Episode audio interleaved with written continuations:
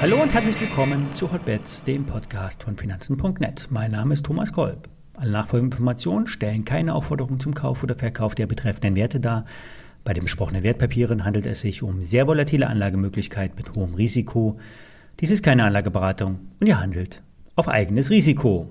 Ja, und Hotbets wird euch präsentiert von Zero, dem gebührenfreien Online-Broker von Finanzen.net. Mehr Informationen unter finanzen.net slash zero. Wir haben gestern über ein bedeutendes Tief gesprochen, das sich im Bereich von 13.350 DAX-Punkten gebildet haben könnte. In der Tagesanalyse von Marius von Projekt 30 wird aktuell der Bereich um 13.525 als wichtiger Boden angesehen. Wird er durchbrochen nach unten, könnten noch einmal unsere Nerven getestet werden. In Bezug auf die Risk Ranges sind wir am unteren Ende. Weekly Risk Ranges geben die zu erwartende Schwankungen im Wochenverlauf an. In 68 Prozent der Fälle bewegen sich die Preise in den Risk Ranges. Ermittelt werden diese durch die Optionen an den Terminmärkten. Hier sind die großen Fische unterwegs und daher gibt es auch hier eine gewisse Treffergenauigkeit. Um uns äh, zum kleinen Verfall nächste Woche Freitag zu bringen. Wie gestern gesagt, nicht wenige Put-Optionen sind im Minus. Das wird die für die Optionsschreiber relativ teuer. Wenn so eine Position gecovert werden muss, wird der Abgabedruck noch einmal verstärkt, weil mehr Puts gekauft werden müssen. In der Regel passiert das, wenn die Optionsmarktteilnehmer aufgeben und ihre Verluste verringern müssen. Jetzt sind wir aber allerdings noch anderthalb Wochen vor dem Verfall. Das heißt, hier könnte eine dynamische Aufwärtsbewegung in Richtung 14.000 Punkte fortfolgende die Schmerzen der Stillhalter abfedern. Eine der wichtigsten Kenngrößen am heutigen Tag wird der CPI-Index sein. Um 14.30 Uhr unserer Zeit wird der US Consumer Price Index veröffentlicht, ein Verbraucherpreisindex.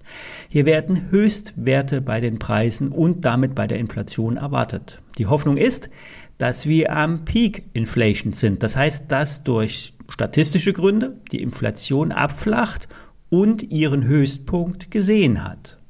Kommen wir zu den Aktien. ThyssenKrupp hat den Markt positiv überrascht. Wie bei Klöckner und den anderen Stahlwerten treibt der hohe Stahlpreis die Umsätze und die Marge nach oben. Im ersten Quartal 2022 erwirtschaftete ThyssenKrupp ein bereinigtes EBIT von über 800 Millionen Euro, fast viermal so viel wie im Vorjahr. Die Stahlsparte konnte ihr operatives Ergebnis verzehnfachen. Die Analysten hatten zwar schon im Vorfeld mit guten Zahlen gerechnet, diese wurden allerdings übertroffen. Der Umsatz stieg um 24 Prozent auf rund 10 Milliarden Euro und das liegt vor allen Dingen an den hohen Preisen. Das unweigerlich natürlich zu höheren Umsätzen führt, aber auch zu höheren Einkaufspreisen durch die äh, gestiegenen Rohstoffpreise.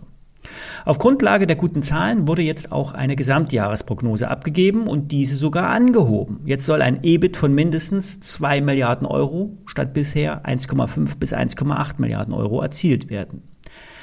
Einzig drückender Fakt ist der Free Cashflow. Der lag bei rund 770 Millionen im Minus. Hier wirken sich die stark gestiegenen Preise auf das Umlaufvermögen aus, das heißt das gebundene Kapital. Im Vorjahr war ThyssenKrupp noch Cashflow positiv. In diesem Jahr wird der Cashflow im mittleren dreistelligen Millionen Euro Bereich negativ bleiben, so die Prognosen. Seit ein paar Wochen halte ich einen Hebeltrade auf ThyssenKrupp. Mein Kursziel war 7,50 Euro in der Aktie. Aktuell gelingt der Ausbruch darüber. Die Analystenziele liegen zwischen 9 und 17 Euro, also deutlich über dem aktuellen Kurswert. Die Prognoseaussetzung von ThyssenKrupp wurde ja nun zurückgenommen. Ein Grund mehr für die Analysten, positiv zu bleiben. Wer in die Aktie investieren möchte, kann das mit etwas Weitblick machen. Der Hebeltrade muss auf kurze Sicht gemanagt werden. Das heißt, gegebenenfalls verkaufe ich Ihnen zeitnah. Bei den anderen laufenden Hebeltrades auch ein kurzes Update. Der Schein auf die Morphosis habe ich verkauft. Die Aktie ist weitergefallen, macht ein Tief nach dem anderen und der Schein hat sich gefährlich nahe dem Knockout genähert. Gerade kurz vor dem Knockout haben die Scheine immer noch Aufgeld im Kurs.